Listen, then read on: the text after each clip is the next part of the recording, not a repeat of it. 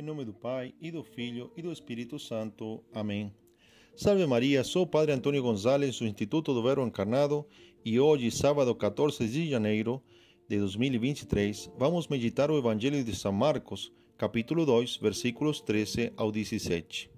Este Evangelho nos conta o chamado de Cristo ao publicano Levi, que era cobrador de impostos e que vai se converter no apóstolo e evangelista São Mateus.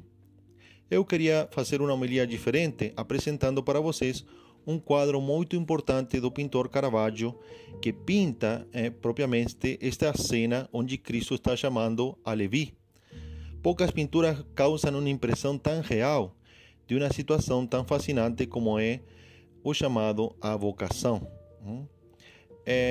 Esta pintura foi feita em óleo sobre tecido, um tecido que tem mais ou menos 3 metros e 22 por 3 metros e 40. É uma obra colocada em uma das capelas da igreja São Luís dos Franceses em Roma. A pintura é realizada, é realizada sobre dois planos paralelos, um plano de cima, do alto, que está vazio, ocupado só por uma janela, enquanto que o plano de embaixo representa o momento preciso no qual Cristo, assinalando São Mateus ou Levi, o chama a ser apóstolo. Mateus se encontra sentado numa mesa com um grupo de pessoas vestidas como os contemporâneos de Caravaggio.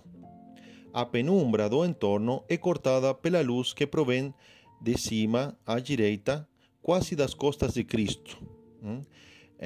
Nas penumbras, aquela potente luz ilumina é, e dá vida a tudo e faz surgir caras, mãos e partes dos vestidos de, de, de Mateus ou de Levi e de seus companheiros. Este quadro está cheio de sentidos alegóricos e espirituais. Em primeiro lugar, a própria luz, grande protagonista da pintura, é símbolo da graça divina.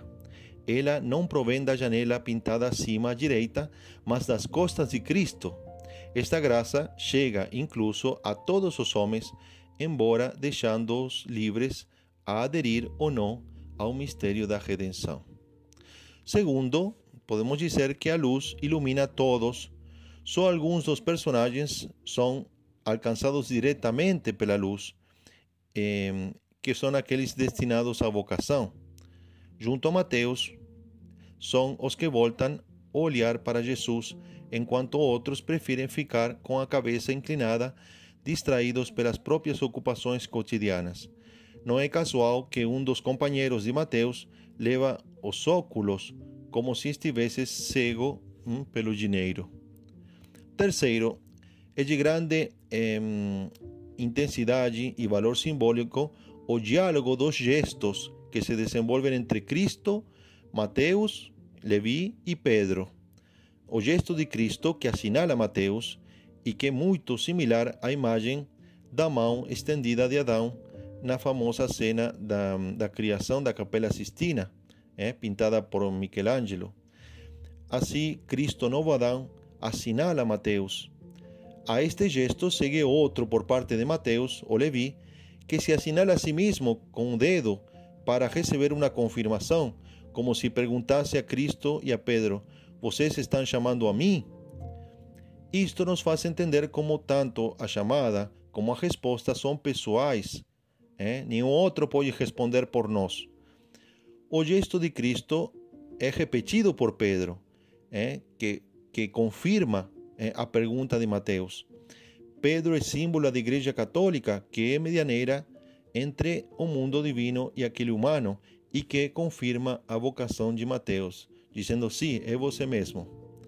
Por último, é, o fato de que eles estejam vestidos segundo os costumes da época do Caravaggio quer representar que, que o chamado é universal e que não tem tempo e que Cristo continua a chamar hoje mesmo a, a outros apóstolos e que Pedro, a igreja, continua a confirmar. Então imaginem a, a graça é, da vocação representada en, en esta pintura, que a sua vez é representação daquela passagem real que aconteceu e que narra o Evangelho. Todos nós estamos chamados a uma vocação, seja qual for, não somente aquele que está chamado a ser padre ou a ser religioso.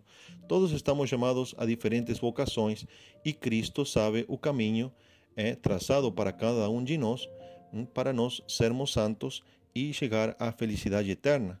Por isso, nós também temos que responder a Cristo. É, temos que falar, sou eu mesmo.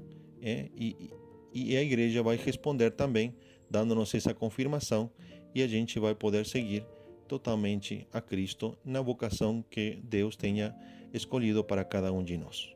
Peçamos então a, a Nossa Senhora que nos conceda a graça de sermos fiéis a nossa vocação, é, de respondermos a Cristo afirmativamente e poder segui-lo segundo o caminho que Ele tem traçado para cada um de nós. Amém, assim seja.